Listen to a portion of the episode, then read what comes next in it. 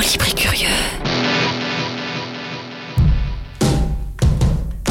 Au gré du temps, au gré du vent, au gré des ondes. Au gré du vent, au gré des ondes, au gré du grand. Au gré du grand. C'est à l'insu de notre plein gré. Bonjour à vous, bonjour à tous, bienvenue dans Au gré du ground. À mes côtés, Luc Fivet, un auteur multitalentueux, fou d'humour noir, qui écrit des textes glaçants, très drôles et qui adore mettre son écriture à l'épreuve de nouveaux jeux. Théâtre, musique, polar, lettres, il est multicarte. On va discuter avec lui pendant une heure, on va vous lire son texte à deux voix, et on va même entendre une petite carte blanche surprise sous forme de lettres qu'il nous a préparée pour la fin. Avant de commencer, un petit mot sur ce qui est en train de se passer en ce moment, au moment où nous parlons à Ground Control. C'est très étonnant, un peu vintage et décalé dans le temps, mais on est en ce moment même inondé de lettres. Non pas seulement des mails, des tweets, des textos comme d'habitude. Non, là, ce sont de vraies lettres.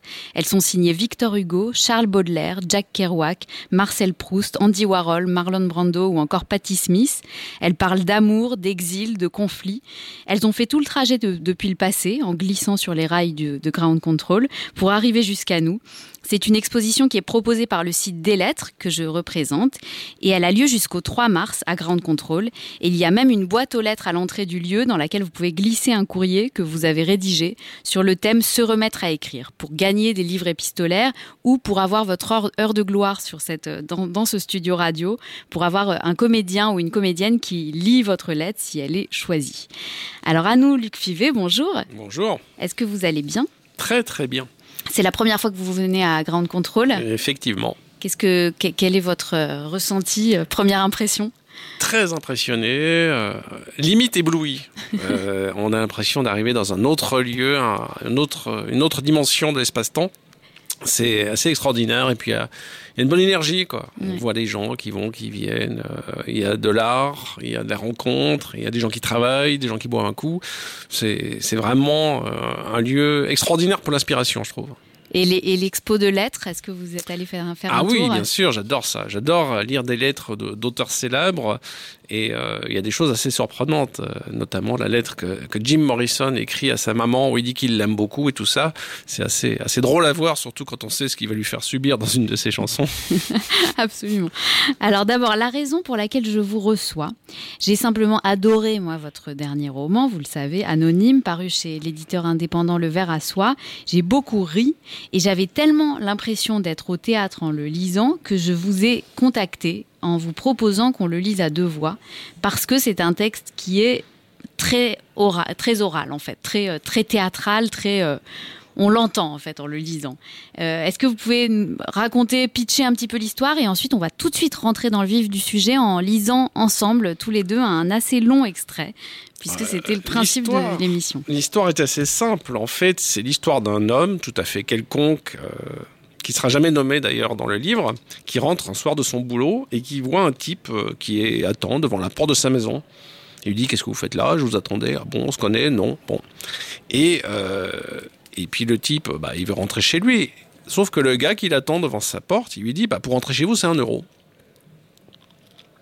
Et il se dit bon, bah, c'est un clochard ou quoi. Et puis l'histoire commence. Et c'est une. Bon, on, on, dévoile pas trop, mais il y a quand même une une allégorie de notre époque. Quoi. Il y a quelque chose oui, de, sûr. de, très cruel qui, qui, en même temps, alors on rit tout le long. On le, moi, je le dis, on, on, ne lâche pas le livre de la première à la dernière page. On ne peut pas le lâcher. On rit beaucoup et en même temps, c'est euh, terrifiant et c'est vraiment la cruauté de notre de notre époque. Effectivement, parce qu'il y a toujours quelqu'un aujourd'hui qui va vous dire euh, donnez-moi un euro, je vais vous aider, euh, je vais tenir votre compte en banque, je vais vous assurer pour votre voiture, je vais vous assurer contre la mort pour la vie peu importe, il y a toujours des gens qui viennent vous aider moyennant un euro. Le problème, c'est que ça limite peu à peu votre moyen de, de vivre, vos moyens d'existence. Et euh, ça induit une pression psychologique sur les individus qui devient euh, quasiment insupportable. Et la vie devient invivable. Et c'est un peu cette allégorie que j'ai voulu euh, mettre en scène dans mon roman, mais sous une forme euh, très ramassée, puisque ça se passe quasiment dans une maison tout le temps. Et euh, je voulais aussi montrer les implications psychologiques que ça a entre les deux protagonistes principaux. Alors, on va tout de suite, je vous propose lire le, en fait, l'incipit du livre. Si des metteurs en scène écoutent cette, cette, émission, je les appelle pas forcément à faire appel à nous, euh, forcément en tant que comédiens, mais par contre à, à réfléchir à l'idée d'une adaptation de ce texte au théâtre, parce que je, moi j'adorerais voir cette pièce. On y va. L'homme était là, les mains au fond des poches de son survêtement, la quarantaine, taille moyenne, visage mou, une amorce de ventre, des cheveux châtains qui clairsemaient au sommet de son crâne. Il se tenait sur le seuil de la maison, impassible. Il attendait tout simplement mon arrivée. Un léger sourire flotta sur ses lèvres lorsqu'il me vit sortir les clés de mon par-dessus. Je me dirigeai droit vers la porte d'entrée. Il ne fit pas mine de s'écarter. Il hocha juste la tête en guise de salut. L'espace de quelques secondes, nous nous fîmes face. Il se dandinait d'un pied sur l'autre comme s'il hésitait à me demander quelque chose. J'en aurais conclu à une forme d'embarras de sa part, voire de timidité, si son regard n'avait été aussi assuré. Je me décidai à briser le silence. Je peux vous aider? Je ne sais pas. Nous nous connaissons. Pas vraiment. Dans ce cas, pouvez-vous m'expliquer ce que vous faites devant chez moi? Ah, Je vous attendais. Je le vois bien, au risque de me répéter, en quoi puis-je vous être utile? En fait, c'est moi qui suis venu vous aider. Je me souviens pas avoir fait appel à qui que ce soit. Et pourtant, je suis là. Eh bien, je vous en remercie. Maintenant, si vous n'y voyez pas d'inconvénient, je vais regagner mon domicile. J'allais vous le proposer. L'homme ne bougea pas d'un millimètre. Il continuait de bloquer le passage. Je le dévisageai sans un mot. Il me dit, sur le ton de l'évidence C'est un euro. Je pensais avoir mal entendu. Je vous demande pardon? Pour, rentrer chez vous, c'est un euro.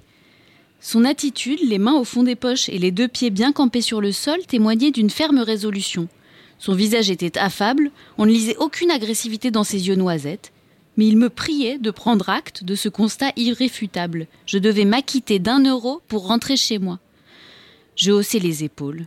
Les clochards étaient chaque jour plus nombreux en cette période de crise.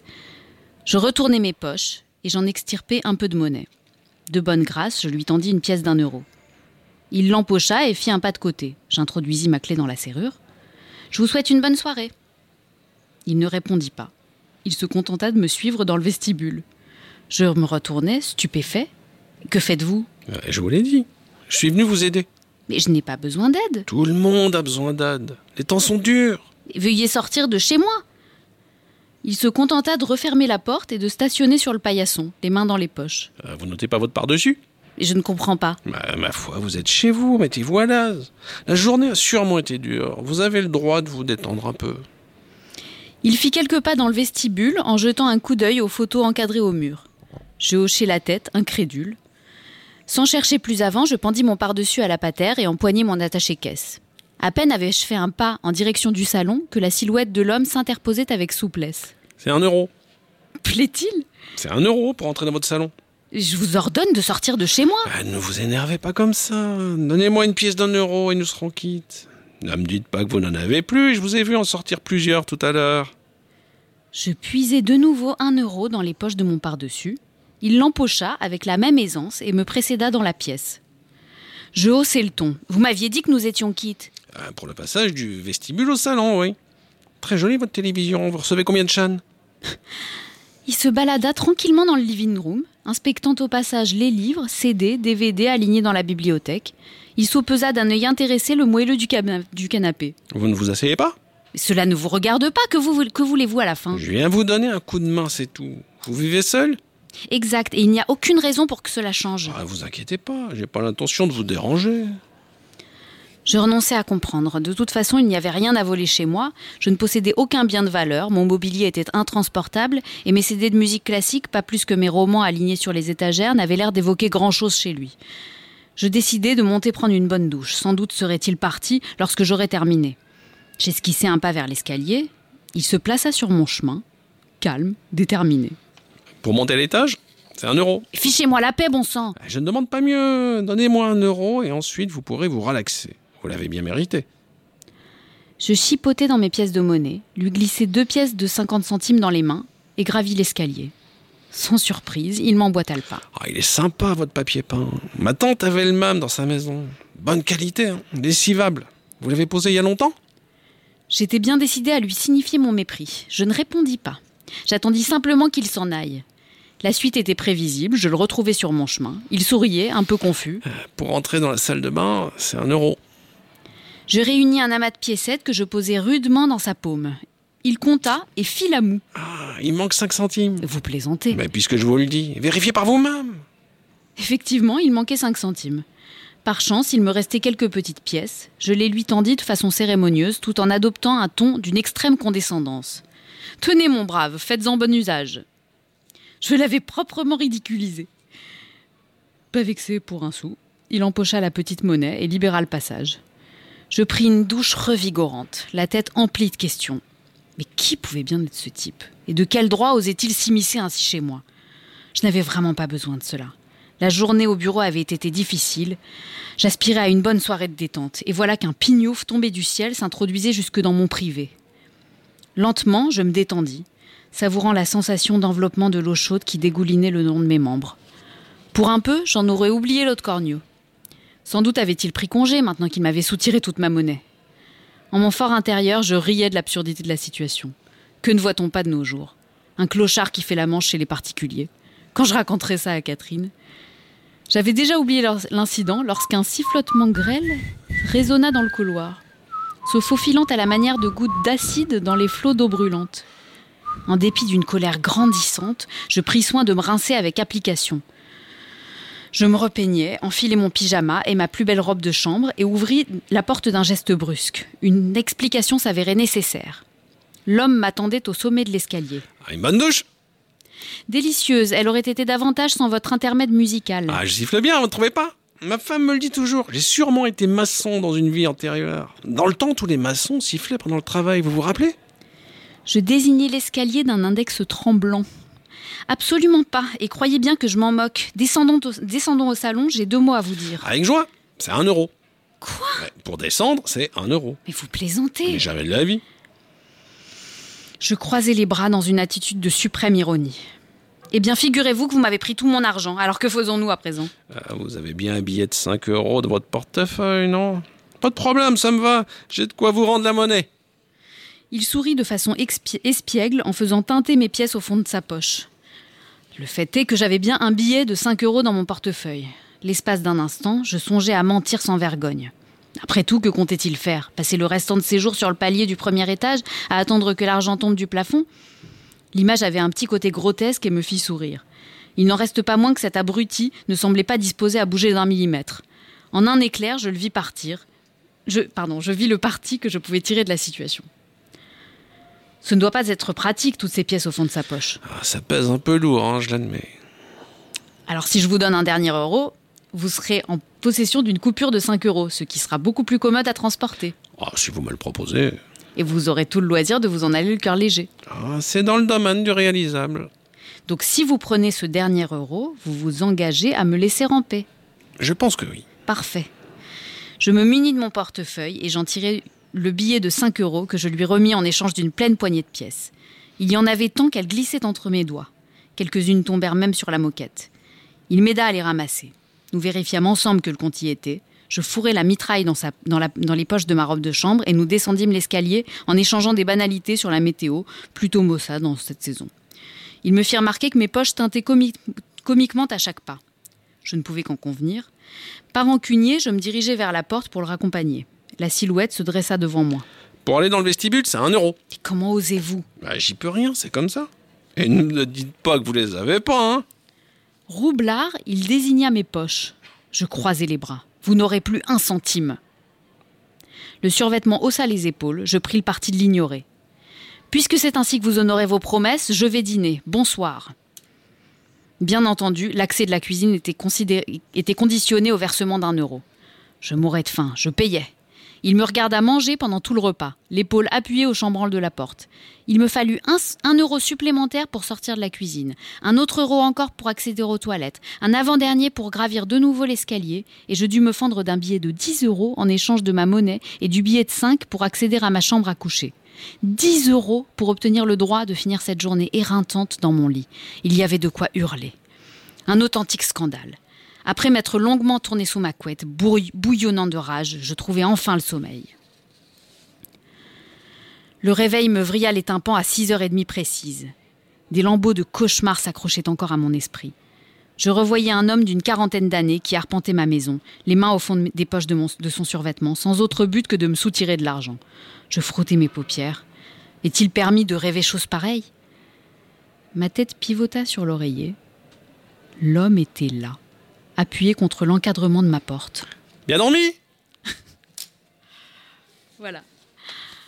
Alors merci beaucoup Luc Fivet pour cette lecture à deux voix. C'était un, à vous. un plaisir.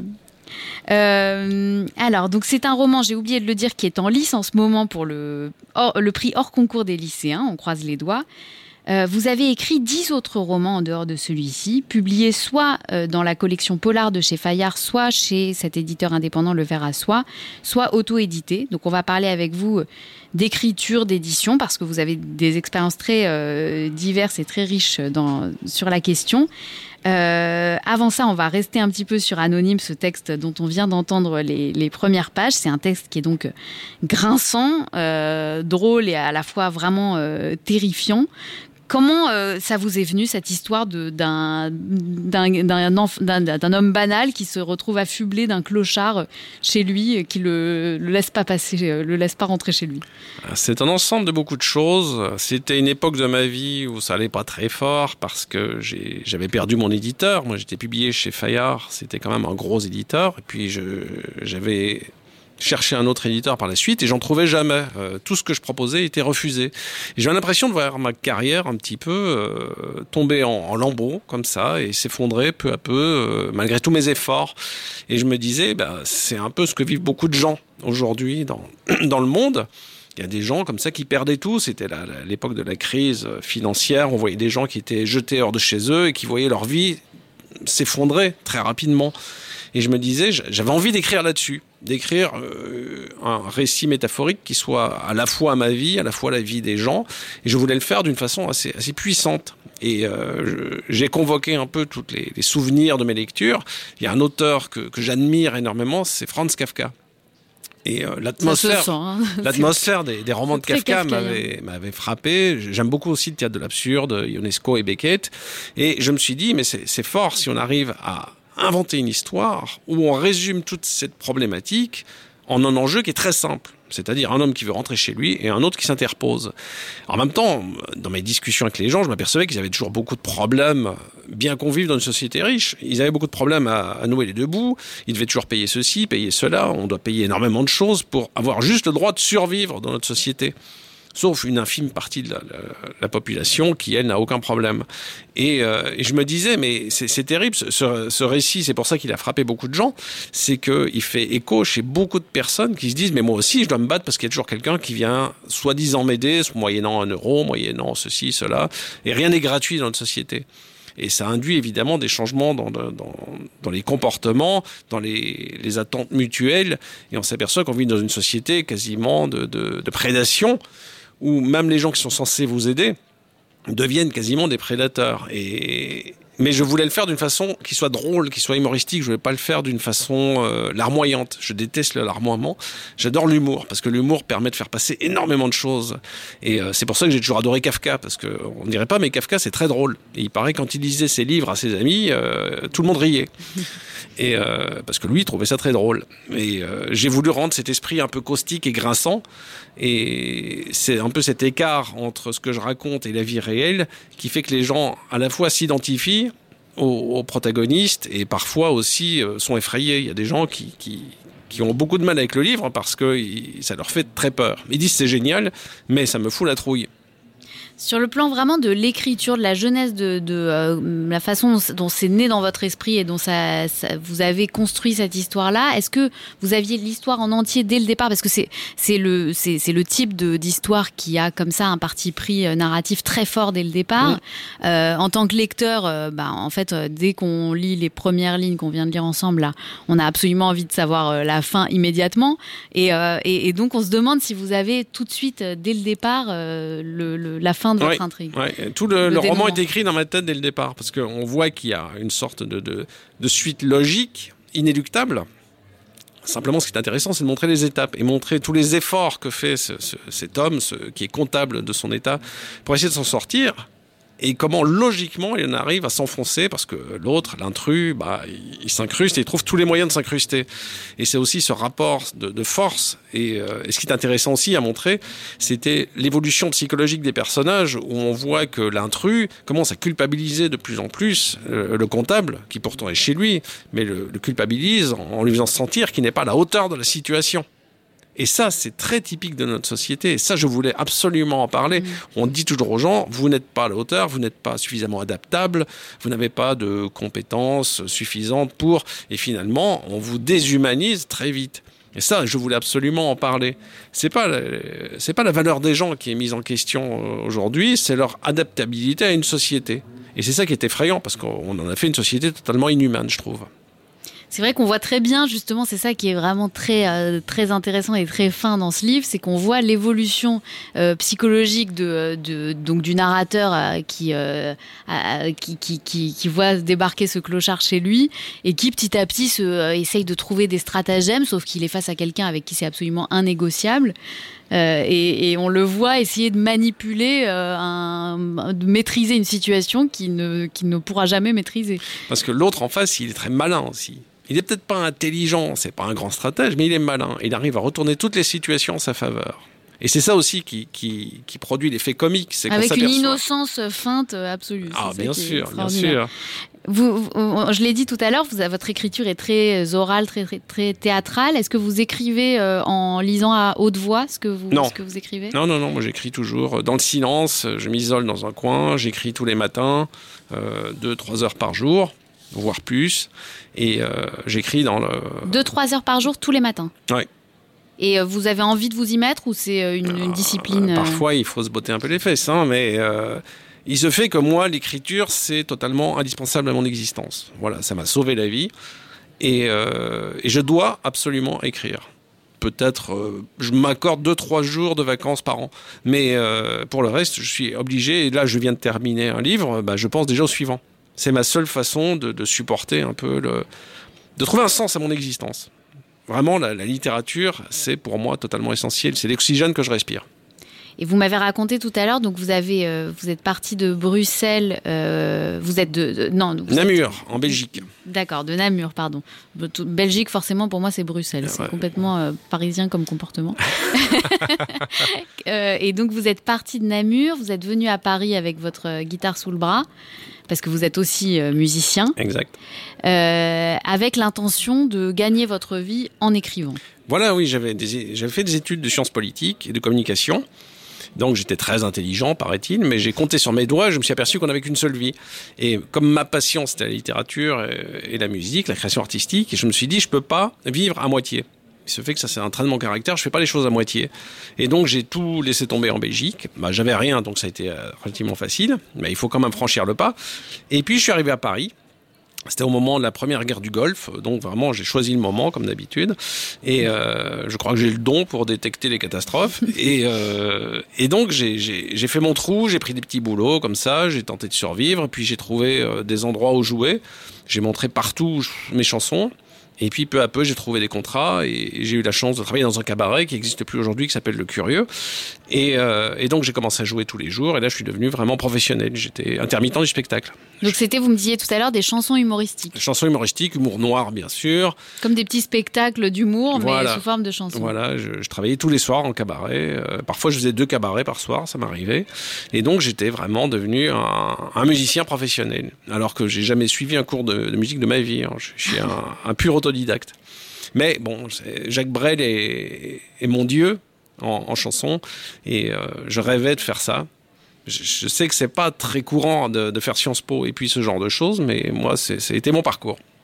Et ensuite, euh, pourquoi plus euh, la chanson à l'époque et plus les, romans aujourd'hui? Bah Parce que la chanson, j'ai commencé à, un peu à tourner en rond, à, faire toujours le même type de spectacle, dans les mêmes lieux. Il se fait qu'à Paris, ça a été de plus en plus dur de, trouver des lieux pour jouer, parce qu'il y avait des problèmes de, de bruit, de voisinage, tout ça.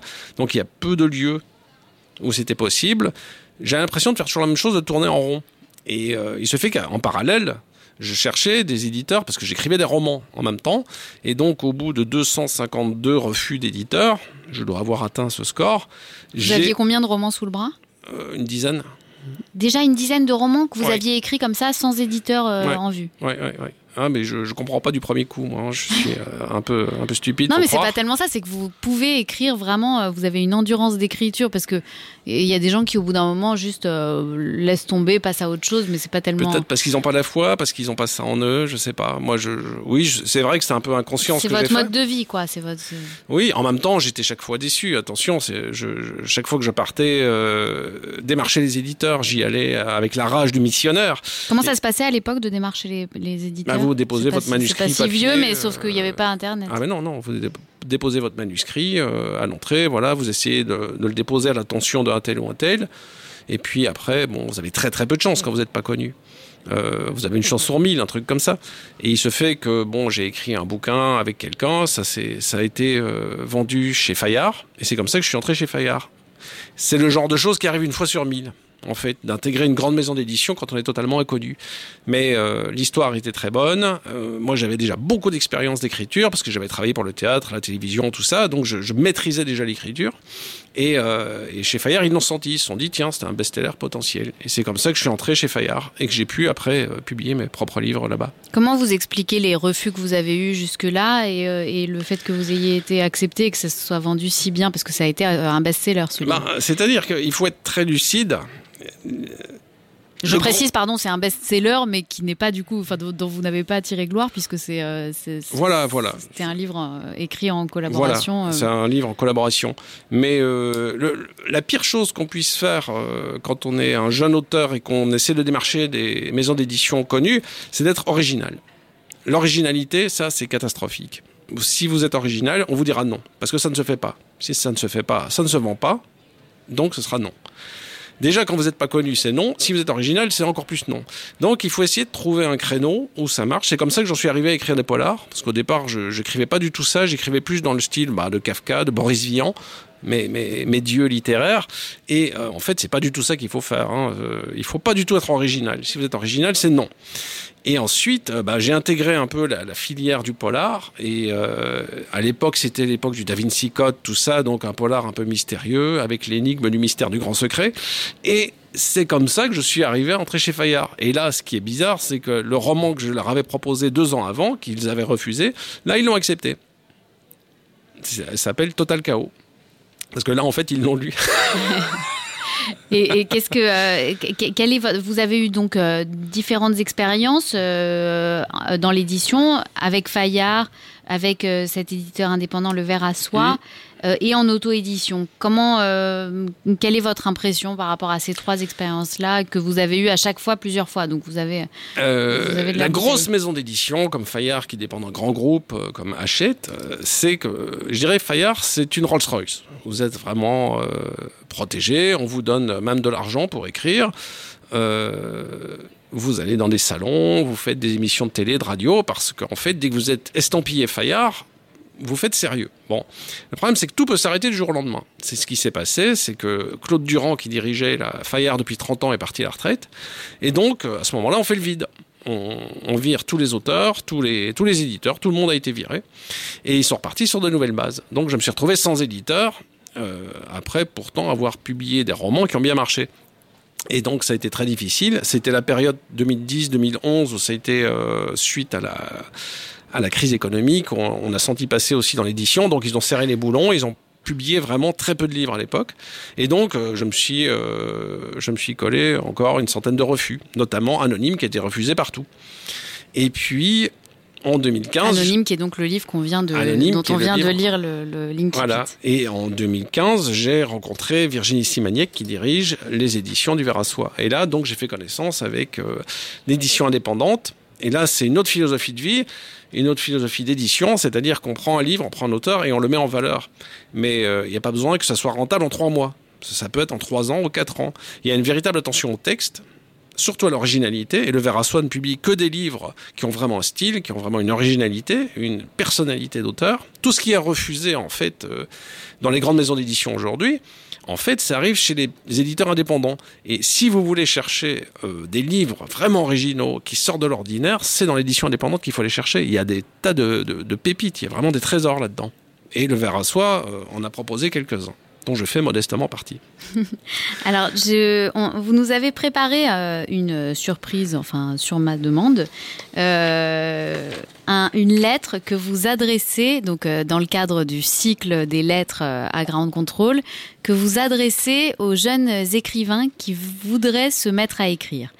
Et j'aimerais préciser quand même quelque chose, c'est qu'il se trouve par hasard qu'on a dans le studio un jeune écrivain qui écrit beaucoup, qui, qui écrit avec beaucoup de cœur et qui euh, voudrait se mettre à écrire. Donc c'est assez touchant. Sachez que euh, la lettre sera tout de suite entendue immédiatement dans le studio par euh, Sagi qui est là avec nous et qui est jeune écrivain qui souhaite publier. On vous écoute. Donc le titre c'est Conseil à un futur écrivain. Si tu ne peux plus vivre sans éprouver le besoin de sortir ce qui hurle au fond de toi et l'écrire noir sur blanc sur du papier ou un écran, si tu penses à ton idée de roman matin, midi et soir, si tu es disposé à remettre en question ton plan, tes personnages et ton intrigue à peu près à n'importe quel moment de la journée, si tu acceptes de t'isoler chaque jour au moins une heure, le temps d'écrire une page ou deux, sans oublier les dimanches ni les jours fériés qui de toute façon n'existent plus pour toi puisque ton seul objectif dans l'existence est de terminer ton roman, si tu es prêt à relire chaque matin ce que tu as écrit la veille et à le corriger en te disant que c'est vraiment pas terrible comparé à Garcia Marquez sur Sonar ou Boris Vian, que c'est mieux que rien. Si tu acceptes de te réveiller à 3 heures du matin en pensant Mais oui, cette scène-là serait beaucoup plus forte dans le garage plutôt que dans la salle de bain, et de te lever au beau milieu de la nuit pour écrire cette idée et ainsi être sûr de ne pas l'oublier, si tu consens à te dire que le point final de ton roman n'est que le début d'un long travail de relecture où il faudra couper ou allonger des descriptions, refaire des dialogues, intervertir des scènes et supprimer des invraisemblances, si au bout de cinq relectures, tu en viens à accepter l'idée que ce n'était pas le livre que tu voulais faire, mais que finalement c'est quand même pas mal, surtout comparé à ces best-sellers qui ne contiennent pas plus de 20 mots de vocabulaire, mais se vendent à des millions d'exemplaires. Si tu es prêt à présenter la chair de ta chair à des dizaines d'éditeurs qui ne te répondront même pas ou t'enverront une lettre type prouvant qu'un stagiaire a juste parcouru la première page et a conclu, ça ne fera pas un best-seller.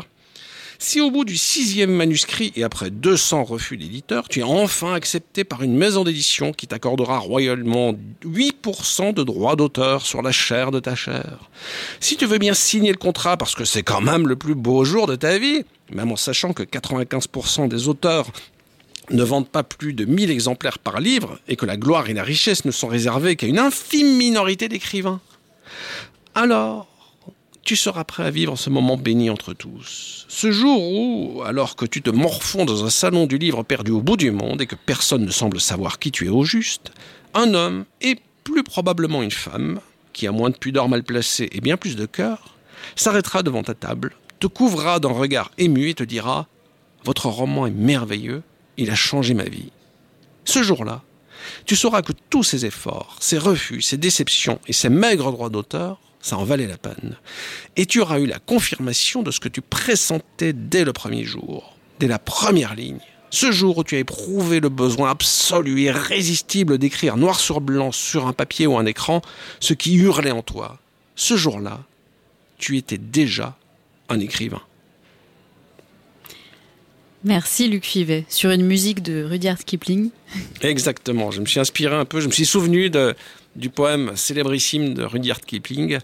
Et, euh, et c'est vrai que en relisant ce poème qui est toujours très très fort, je trouve. Tu seras un homme, mon fils. Tu seras un homme, mon fils. C'est vrai que j'ai envie de dire ça à un écrivain moi, je fais la distinction entre les écrivains et les auteurs. Les auteurs, on, peut écrire un, bouquin, un roman, qui peut même se vendre très bien, sans mettre beaucoup de soi-même. C'est une question de technique. Mais les écrivains, moi, les gens que j'admire et qui m'ont poussé à, vouloir écrire des romans, les écrivains, je parle de Garcia Marquez ou Yourcenar, bon, c'est évidemment le sommet du sommet, ces gens-là. Euh, ces écrivains, ils peuvent changer la vie de quelqu'un. Et euh, moi, il y a des livres qui ont modifié ma façon de voir le monde euh, et qui, qui enrichit ma vie, véritablement. Euh, des gens comme Patrick Suskind, qui a écrit Le Parfum, euh, Italo Calvino, dont chaque livre est un exercice d'intelligence, Yourcenar, vous pouvez lire dix fois Mémoire d'Adrien, chaque fois vous allez découvrir quelque chose. moi, un livre qui m'a marqué, même si le type est assez horrible, c'est Céline, ses voyages au bout de la nuit. Euh, même si le type est absolument immonde, ce, livre est, tout à fait extraordinaire, Voyage au bout de la nuit. C'est quelque chose qui m'a dit, mais tu peux devenir écrivain toi aussi. Et, euh, et ce sont ces livres-là qui m'ont marqué, qui m'ont façonné. Et je me dis, c'est à ce niveau d'exigence qu'il faut aller et euh, qu'il faut viser. Et après, si on a un peu de chance, eh ben, effectivement, on peut trouver un éditeur en, ayant beaucoup de persévérance et en n'étant pas trop original au début, peut-être. Trouver le moyen terme entre sa voix personnelle et ce qui se fait, et puis essayer de, de, de, trouver une originalité, son originalité à soi. Et puis, euh, et puis peut-être ça peut marcher, je sais pas.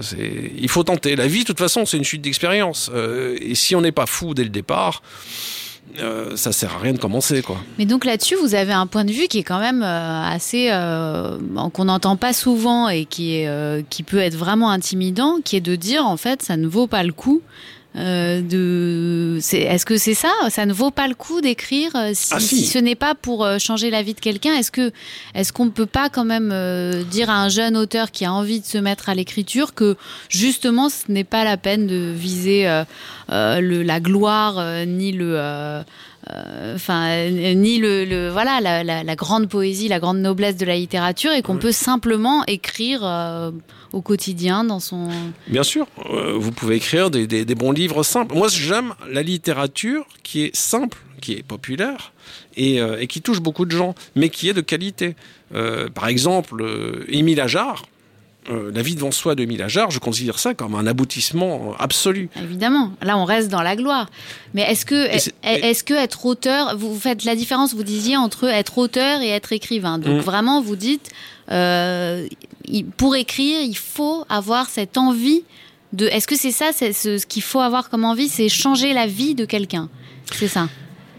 Pour moi, personnellement, euh, là, je ne peux parler que de moi. Euh, je pense que oui, effectivement. Si je n'ai pas cette, euh, cette volonté absolue de changer le monde, de changer la vie des gens, je ne peux pas me lancer dans quelque chose d'aussi d'aussi fort et d'aussi d'aussi fou, d'aussi démesuré qu'écrire un roman, parce que c'est une torture quasiment, quasiment de 24 heures d'affilée pendant pendant des mois, et c'est une épreuve.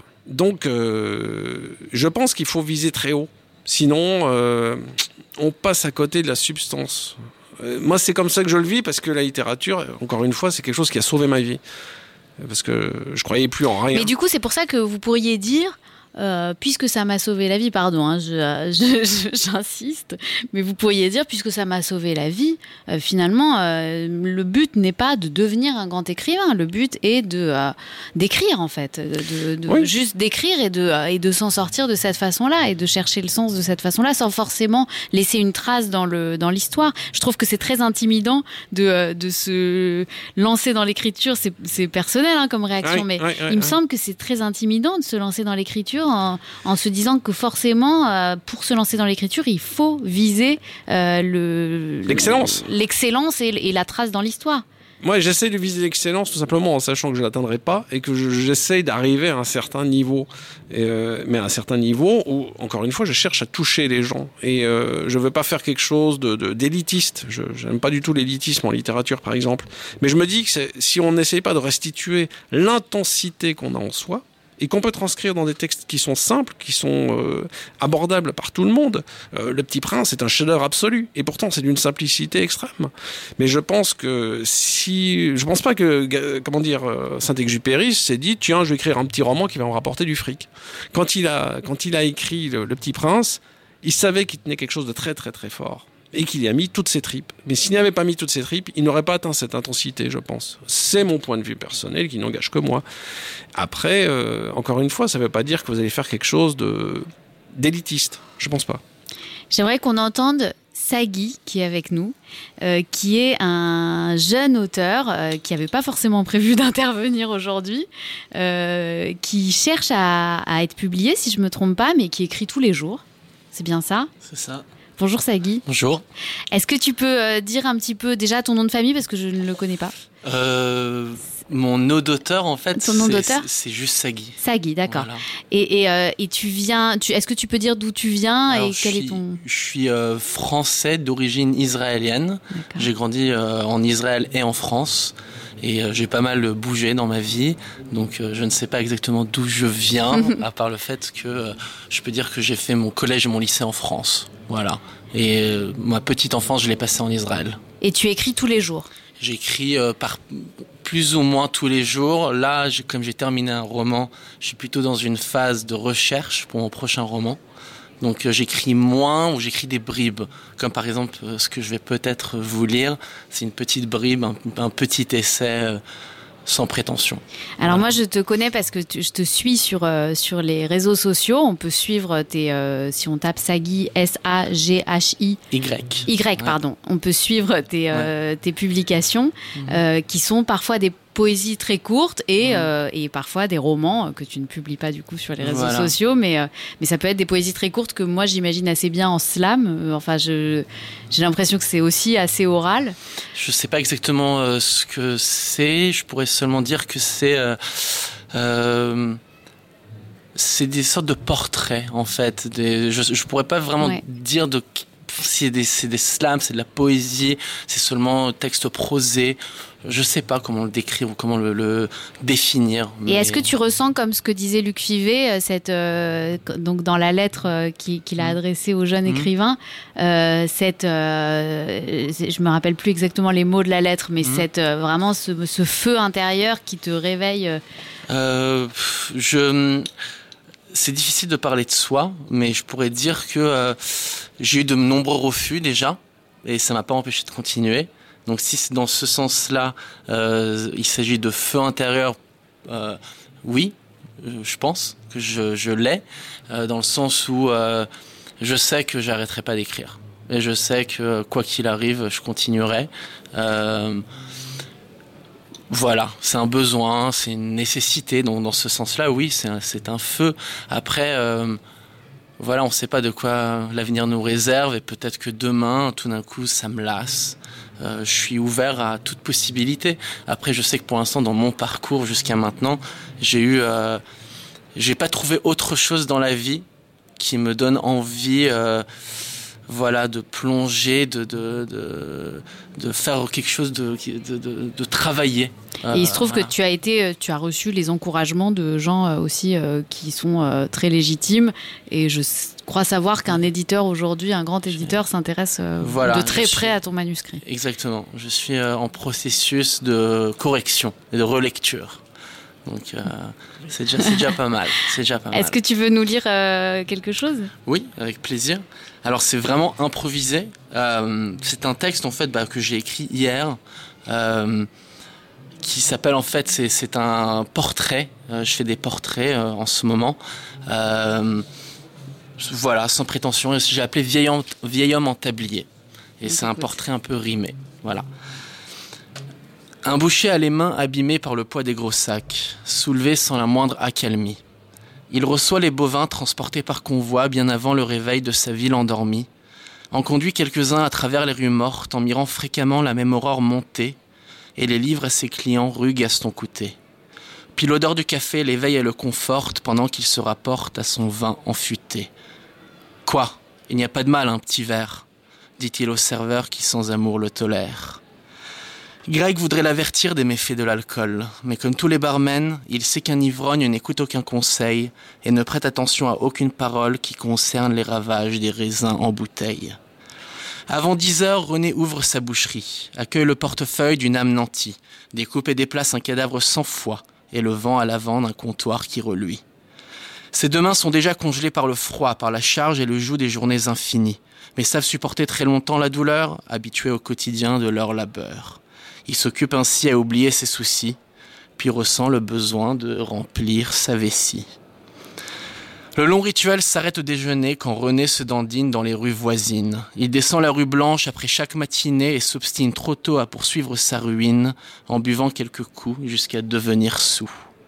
Une à deux heures plus tard, il se ressaisit et déloge malgré lui un très long pipi. C'est alors qu'il retourne à sa cave glaciale en entamant calmement ses suprêmes ahans. Il nettoie et décrasse la graisse animale et cravache et puis crache comme un bœuf grelottant. Il se permet enfin de fumer son tabac en faisant des ronds comme un gardien des commerces. S'imagine séduire les jours de sabbat une blonde bimbo au visage de Perse.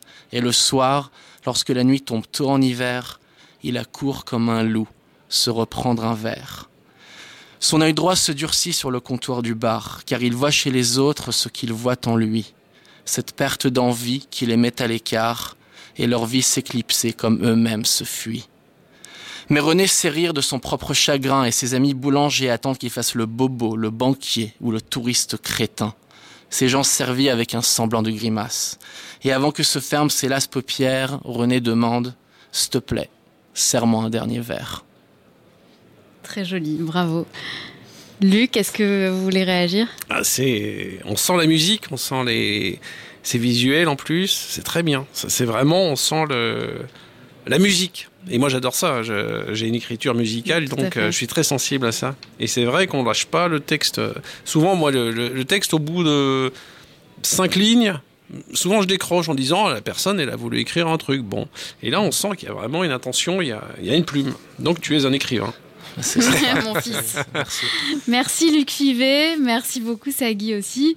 Euh, le cycle des lettres au Grand Contrôle se poursuit jusqu'au 3 mars avec l'exposition des lettres au Grand Contrôle montée avec le site deslettres.fr, euh, un site qui réunit depuis 2013 des lettres d'écrivains et d'artistes merveilleux. C'est un vrai cabinet de curiosité en ligne qui existe en vrai aujourd'hui grâce à Grand Contrôle. Donc venez lire euh, ces lettres qui sont exposées. on continue aussi le cycle des lettres à la radio avec une émission demain avec les deux romancières Caroline Lunoir et Hélène Gestern, deux amies euh, romancières qui se sont écrits des lettres pour se motiver à aller au bout de leur manuscrit et qui vont nous dévoiler des extraits euh, de ces lettres demain. C'est à 16h, puis à 18h30 un concert littéraire avec le romancier nouvelliste Gilles Marchand et le musicien Emmanuel Grosso, ambiance musique du monde. demain sur scène, il y aura aussi un atelier d'écriture avec Agnès Michaud, jouer avec les mots, avec l'école Les mots. Et dernière chose, vous pouvez écrire une lettre et a glissé dans la boîte aux lettres euh, située à l'entrée de Grand Contrôle sur le thème Se remettre à écrire pour gagner des livres sélectionnés par le site des lettres, que des pépites. Et un ou une comédienne lira vos textes si vous êtes gagnant. Merci à tous. Merci encore Luc Fivet. Merci à vous. Merci Sagui. Merci. Et bonne soirée. Grand Contrôle. Libre et curieux. Libre et curieux.